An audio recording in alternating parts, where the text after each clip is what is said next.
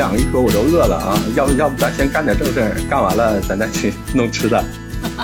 行行行，啊，开始了啊！好好，大家好，我是谁知道虫，嗯，我来自西安。大家好，我是小马甲，我来自广州。大家好，我是木兰，我来自杭州。刚才你们俩聊天我都听到了，哎呀，这个马甲一说热干面啊，我都有点饿了。热干面真的是我觉得很好吃啊，而且我发觉只有在那个武汉才吃的那个热干面才好吃，换个地儿就不好吃。因为它那个酱汁儿特别的特殊，其他地方挑不出来那个酱汁儿的味儿了，就是那麻酱那他就是。武汉的，他就是武汉人，他比如到浙江了，我觉得我吃过也没那么好吃。武汉人到浙江，那你浙江做的那酱汁儿能跟武汉的一样吗？他拿着武汉的原料嘛，他不是，否则怎么称老地道呢？可是我觉得也不行啊，水不一样吧？是不是水不一样？水泡茶。包括那个面，你那面它从那个拿过来，它做成干的了吧？做成干的，然后你再弄成那个呃湿的，它其实中间又加工过一道，不一样了。哦，是这样的，是吗？每年不是武汉那个招人季都挺热闹的，所以有时候我偶尔去，就是在武汉期间必吃那个 热干面，都吃不厌，觉得特别好吃。我好像就没去过武汉啊。没去过武汉也想吃武汉热干面啊。没事，那个马甲一会儿这个礼拜他就同学聚会呢，到头你跟着去蹭吃蹭喝呗。哎，可以呀啊！来来来，那我咋去啊？你咋去？你脚凉着去咋去？没有马甲，，那那你他的意思是说你到西安去把他接上，然后再一块儿给他拐到武汉。哎妈呀，那我这趟真的是有点成本太高了。我我关键我是去蹭吃蹭喝，我我以什么身份去啊？不太好呀马甲同学，啊！社会同学呀、啊，对，社会网络同学，哇好对吧主理人同学咋地？嗯同学会嘛也可以啊，可以可以，那马甲我也可以啊去嘛。可以可以可以。没有，到头咱俩啊刚好搅局的嘛。马甲说我们是大学同学聚会，你们俩来干嘛？啊，刚好咱们三个聚一聚，啊，我们为了吃也是拼了。看咱找的理由也都很到位啊。对啊，哎，马甲咋了？嗯对，马甲回来吧，我们不去了，你看吓跑了。我们俩就跟当同学，咱们也暑假游呗。对，可以啊。欢迎啊，一起人多热闹。哎，其实我觉得像这个暑假啊，对你们来说还好。那个木兰姐孩子大了，马甲这还没开始。说到我发现没法往下说了。不是，啊可以往下说，就是马甲还处在起跑线上。那你看，像我们哎，一到假期真的是鸡飞狗跳，我的妈，写个作业，哎呀，怎么说的？这个不写作业母慈子孝，一写作业鸡飞狗跳。嗯这孩子一写作业，你这才鸡飞狗跳，基本上都是已经心梗上医院，好吗？幺二零啊，那我这还好，我我这身体相对来说好一点。证明你们家承受能力比，较强你家神兽对你还挺客气，就只是鸡飞狗跳而已嘛。我心心比较大，也是一样，不写作业，哎呦我的妈呀！那你说写个作业，上个辅导班费劲劲儿的。嗯，你看就这个假期啊，我说他往常都是在家自己写，写到最后要开学前三天一顿狂补。我说这个假期要不咱送个托管班？他妈就说不行，哎呀，你你你这先让玩玩两天，你再去呗。完了我俩就干了一仗，弄得谁都不跟谁说话。不，我有点不太明白。嗯，对我也没嗯明白呀、就是你儿子写作业，你跟他妈干啥仗啊？我想去让他去写作业啊，他妈让他想玩先玩两天呢。啊，俩人那个观点不太一样啊。对也不冲突啊，干嘛就不能一边玩一边写的？我来搅和。不是，那你前面事实证明，他就一边玩一边写，一边玩一边写，就是玩到最后玩挺好，写都没写。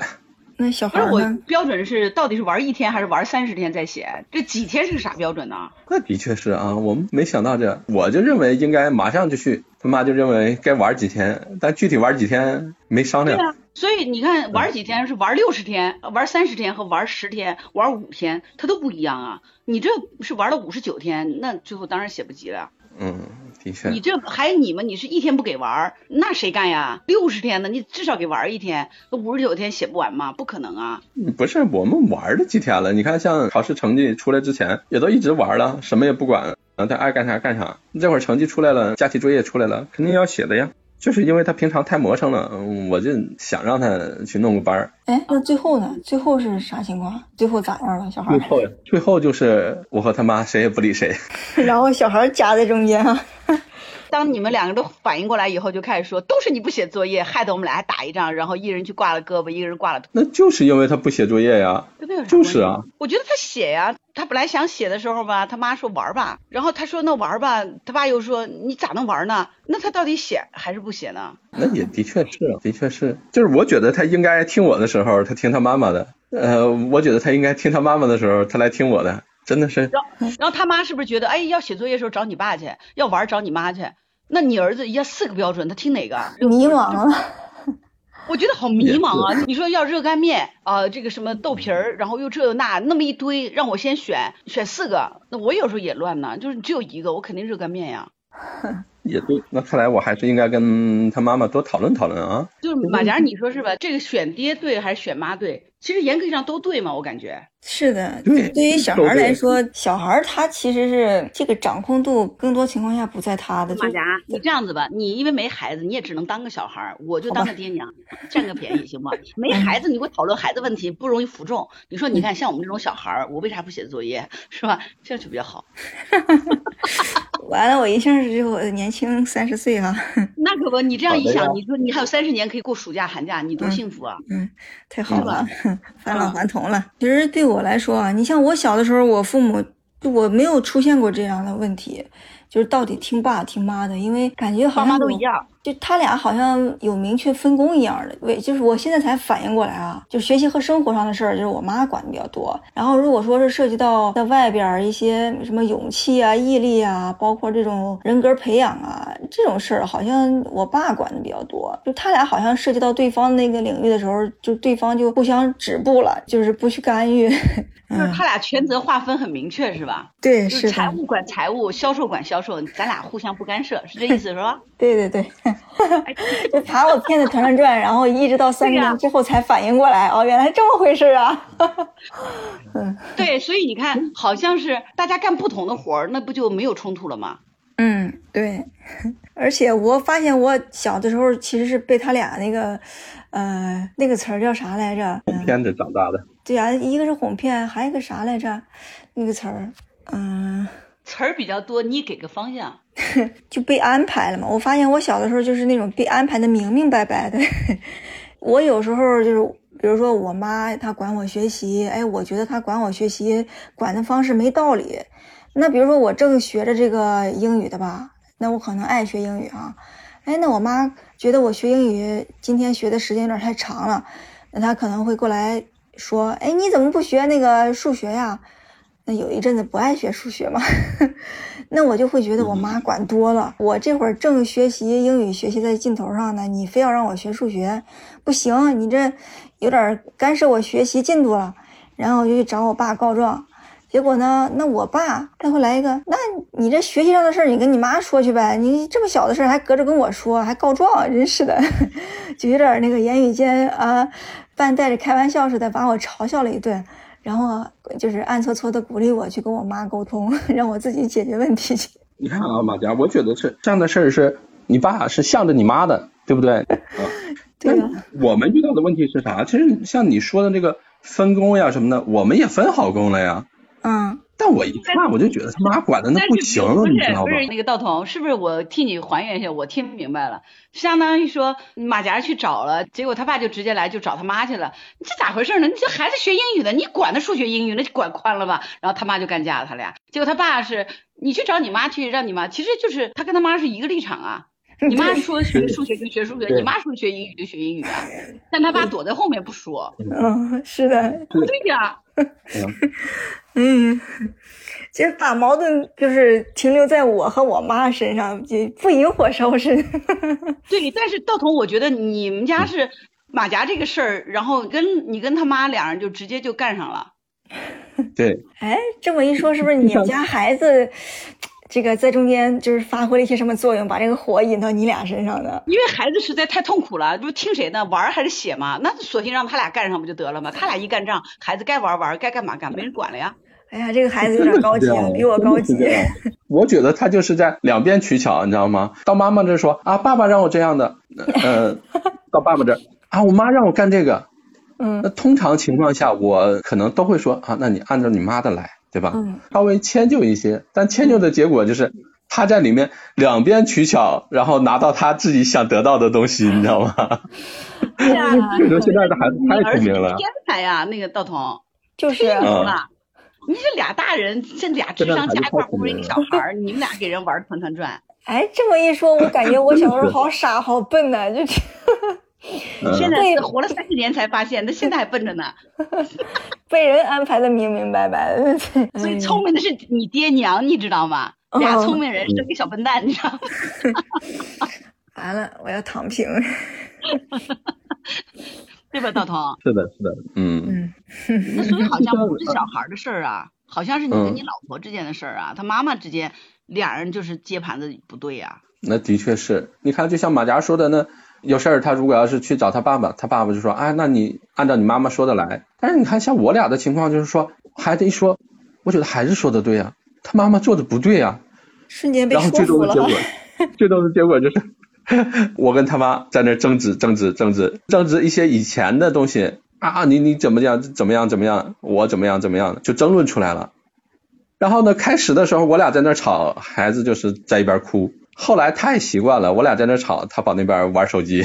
鸡飞狗跳的其实并不是孩子，比如说我们家那个时候，我们倒没有马甲那种，就是他爸妈分的特别明确，嗯。我们家基本上都管不同科儿，比如说文科类的东西，我管的多一点，包括孩子的一些行为习惯呀或者什么那个东西，我可能比较擅长嘛，就是干这个的也。但他爸也很关注，但比如说更多的是跟那个就是数理化呀，这样运动啊，然后动手这么折腾这个折腾那个呀，这上面呢，他爸相对陪的多一点，因为我不太擅长嘛，我是这么干的。但是好像在我的印象里头，从来没有说我儿子来找我告状说爸爸今天让他多跳了十个绳。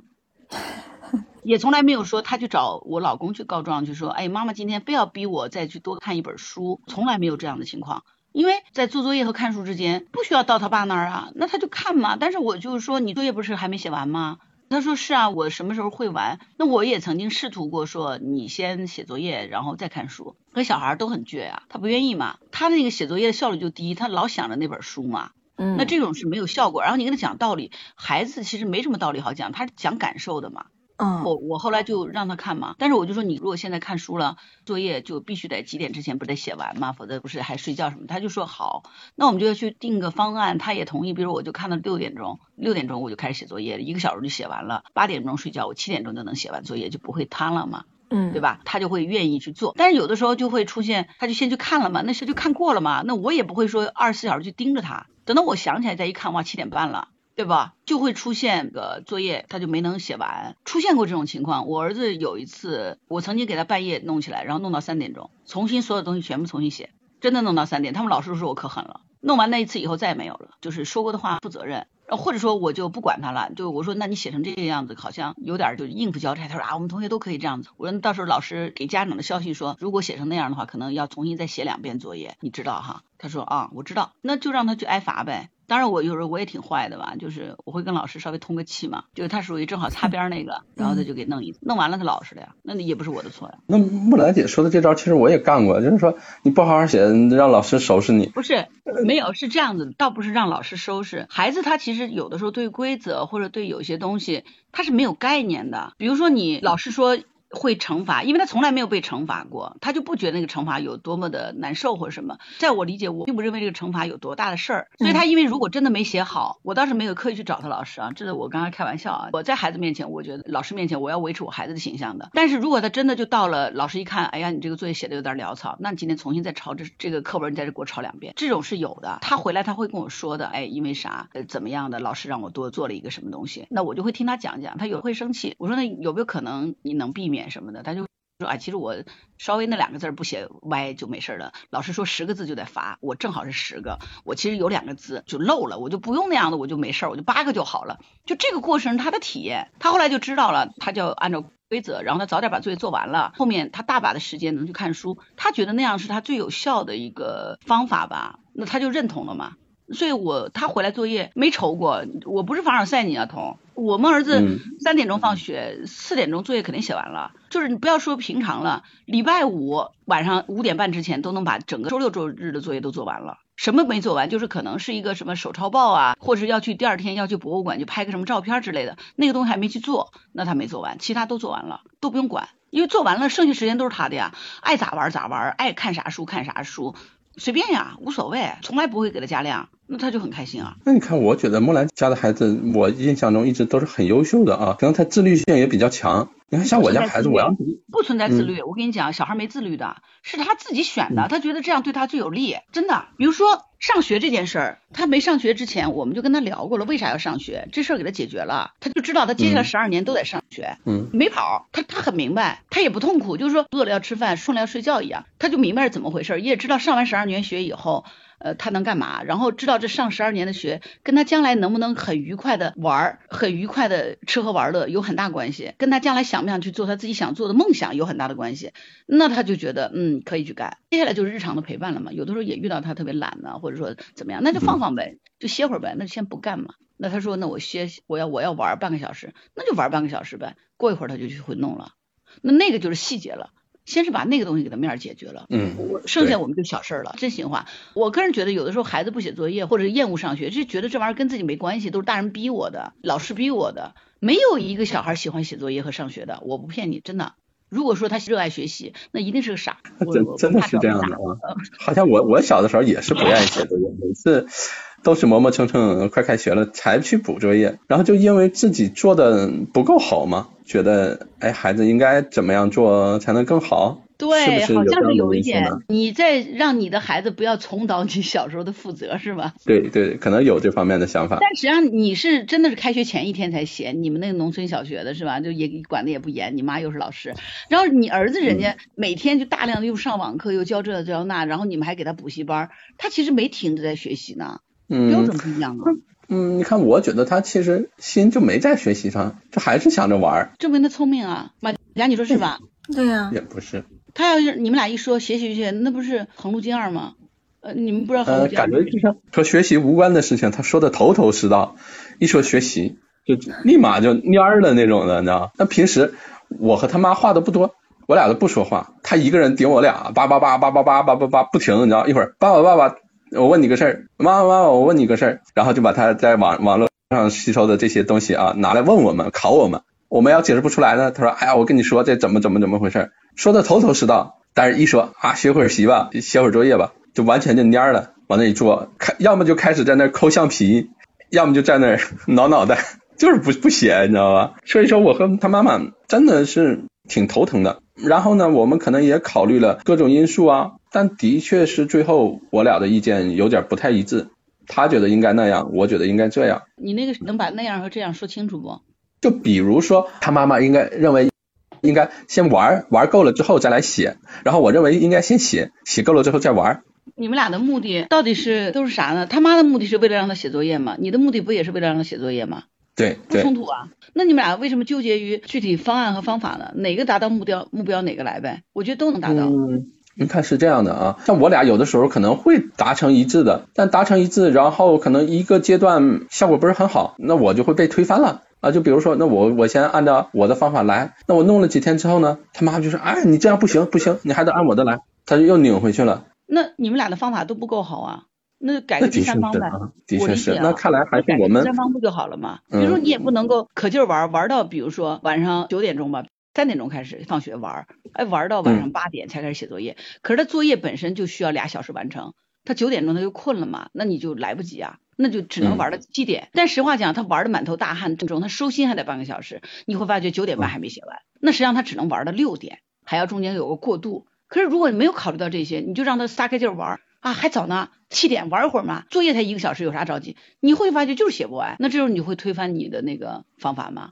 但你说让他先写吧，他因为他心里头他脚痒痒的就想玩，所以他坐在那个桌子前头，他满脑子都是玩，那就是只有抠橡皮也是玩啊，对不？所以最后他也没玩成，他作业也没写完，然后他抠了一晚上橡皮，就玩了一晚上橡皮嘛。抠橡皮，所以你你感觉他不写了，他还是做了。抠橡皮是消极抵抗。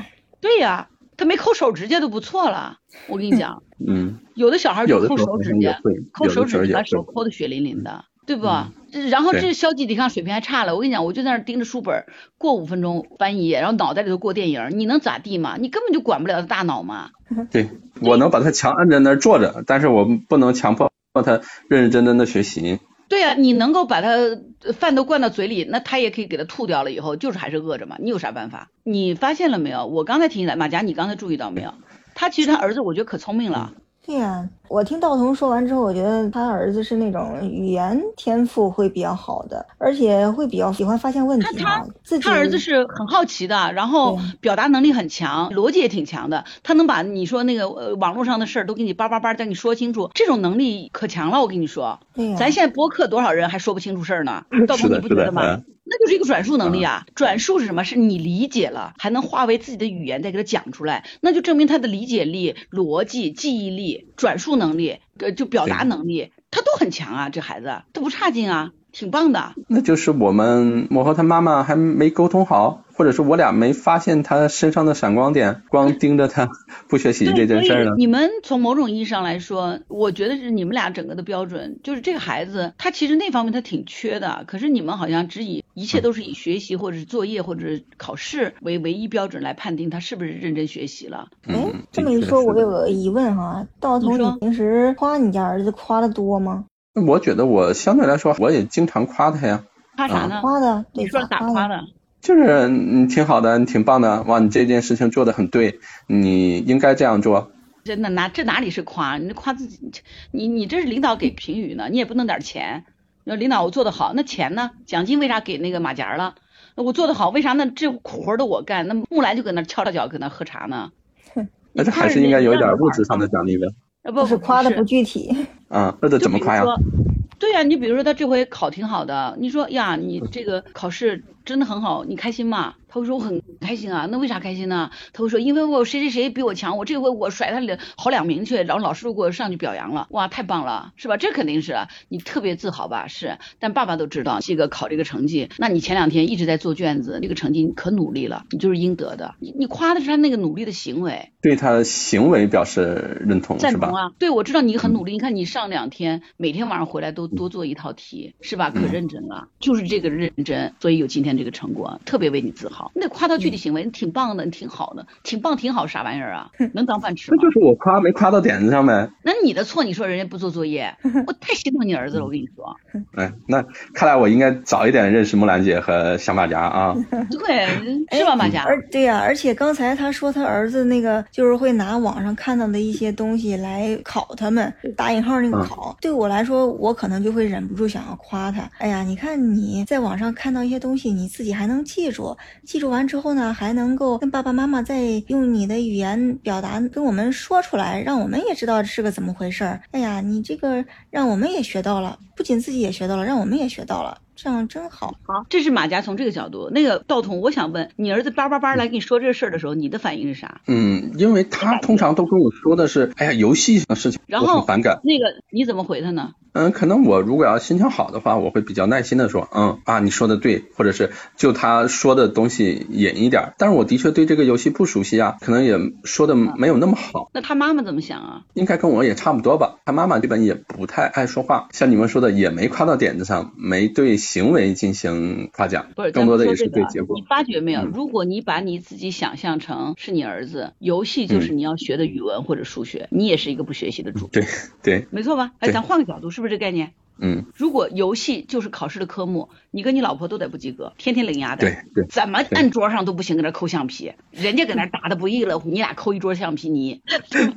你别乐，你说是不是？你你小孩比我小嘛？那我们家少年也那么过来了。我们家少年小的时候也是不打游戏，我跟他爸两人也不是那种打游戏的人，我们也不喜欢打游戏，然后也觉得游戏可能是会毁眼睛啊，伤什么，所以才让他看书。但我跟你讲，看书不伤眼睛吗？也伤眼睛啊，闭眼睡觉才不伤眼睛呢。你只要用眼，他都伤。所以呢，后面就是我儿子有一天回来就说，我们同学都在玩这个，我都插不上话，他就是搁那跟他爸聊天，随口在有点抱怨，我们俩就听到了。然后我们俩晚上就跟合计说，我们俩好像不太对。我们小时候是跟同学在外面什么操场上疯跑啊，跳皮筋啊。那是我们的游戏啊，可是他现在同学他的环境是同学都在打电脑游戏啊，我儿子就跟傻子一样的，那他不是在学校被孤立了吗？同学也考虑到玩啊，嗯，对啊，因为他一聊同学聊游戏，好像那时候叫和平精英还是啥吧，我我不太，因为我真的对游戏没兴趣。然后呢，他现在玩什么迷你世界？嗯，哎对，然后我儿子去玩，然后跟同学聊天，没人会跟你说，哎，咱再讨论一下什么为什么三乘三等于九吧？那神经病嘛，对不对？对对。那他肯定就被同学说你懂啥？你这里你知道吗？你那不是就等于被霸凌了吗？说白了，光功课好有什么用啊？老师天天夸你有什么用？孩子是需要玩伴的嘛。所以我后来就跟我老公，我们就意识到了，其实那是他的一个社交的一个需求，玩游戏是社交需求。那我们要做的是怎么样让他在满足社交需求的情况下伤眼睛，同时也让他别的可以做替代。那晚上回来我们就跟他商量了嘛，我们就告诉他为什么我们没有想让他玩游戏，我们理解的游戏是怎么回事儿。那他的同学在玩的游戏是什么？他们其实没有玩联机游戏，就是那种小游戏。后来达成的共识就是他每天可以玩，呃，这个作业都弄完了什么的，他可以玩二十分钟，二十分钟一集嘛，我们给他二十五分钟。就保证他能打完一，你看行不行？那他就很高兴，他就每天能玩玩这个一集二十五分钟，而且他到点儿他就给他关了，不用催的。我们刚开始说给他半个小时，他其实挺不开心的。为啥？他是二十分钟没玩够，他没玩够，玩半集他下去他要死的，然后还影响他分数，我不懂嘛？所以我就问他，他说我是二十分钟一集，那我们就说那我们给你二十五分钟，或者说时间允许我给你四十分钟，那他就很开心了，他就每次到点儿他就关了。但是我会说一下，我说哥，你两集快完了吧？他快打完了，他说快了，妈妈打完我就关，他就下来了，是真的。那时候他也很小，你觉得他很自律吗？我觉得不存在自律这回事儿，他不是自律，他是做到他得到他想要的，他接下来他就干别的，他知道。嗯，其实像我们也考虑到这种情况了，他孩子可能要有社交呀，或者是什么，我们定的方法就是说，那你只玩一款游戏，你们同学玩什么，你玩什么，挑一一个玩。然后每周固定的时间商量的也都还挺好的，但可能最终执行起来就觉得还是差点。你看，你每周只玩一款游戏。那为什么只能玩一款？小孩就是新奇啊，今天玩这个，明天玩那个呀。为啥一定要让他玩一款呢？只玩一个，那比如说我这周我想玩这个，玩这个就可以了。我不想玩这个，我玩其他。那周我想玩别的就不行了吗？可以换呀。你给我，你给我的游戏时间，我自己玩不就得了吗？哎，马甲，你小孩咋不吭声？你没觉得又是爹妈吵起来了吗？对呀，我在我在学那个道彤家小孩，听你俩跟那吵。对呀。赵彤，你看，你在那玩手机是吧？啊 啊，对他偷摸去玩手机去了。其实你会发现有一个什么点没，就是没有把小孩拽进来一起讨论这个事儿，就是你们夫妻两个在那儿讨论，孩子跟我无关，所以你们定下来的规则还是你们定的。哎，我让你去玩游戏了，你就给我只玩一个假 A 游戏，这一周玩完换一个，我连个玩个游戏都这么不自由，玩个屁呀！那也就是说，我们其实有一些东西替孩子过度做决定了，是不是？对，你的孩子其实给过度给箍在一个框架里了，然后你们还觉得是为他好，这玩意儿用得着吗？用不着呀。我突然间想到，就是嗯，我跳戏了哈，就是我们其实做那个项目也是这样的，我们好多时候有些人他做项目，他这个方案不把客户拉进去一块讨论，自己搁那做，对，自嗨嘛。对，就像咱们做博客，然后咱有时候经常要注意到，咱别自嗨，咱仨玩的挺高兴，听众都不想听，是吧？豆童，你发觉没有？其实你跟他妈妈两个人之间做任何决定，是把孩子扔在外头的，但是那个决定就是孩子要去执行的。对，我的感受是吧？马甲，你你说你作为小朋友是不是感觉这个？我的感觉是这样子的，他们就不商量，嗯，不商量，或者说是商量的时候不带我商量好了，然后让我去干活，那我也不干呀，凭啥呀？是，哎呀，我小的时候是那样的，就是如果说我爸妈在商量一些跟我有关的东西，他们会经常。常把我带进去，或者说是，哎，他们不带我，但是我听见了，我就非要跑过去，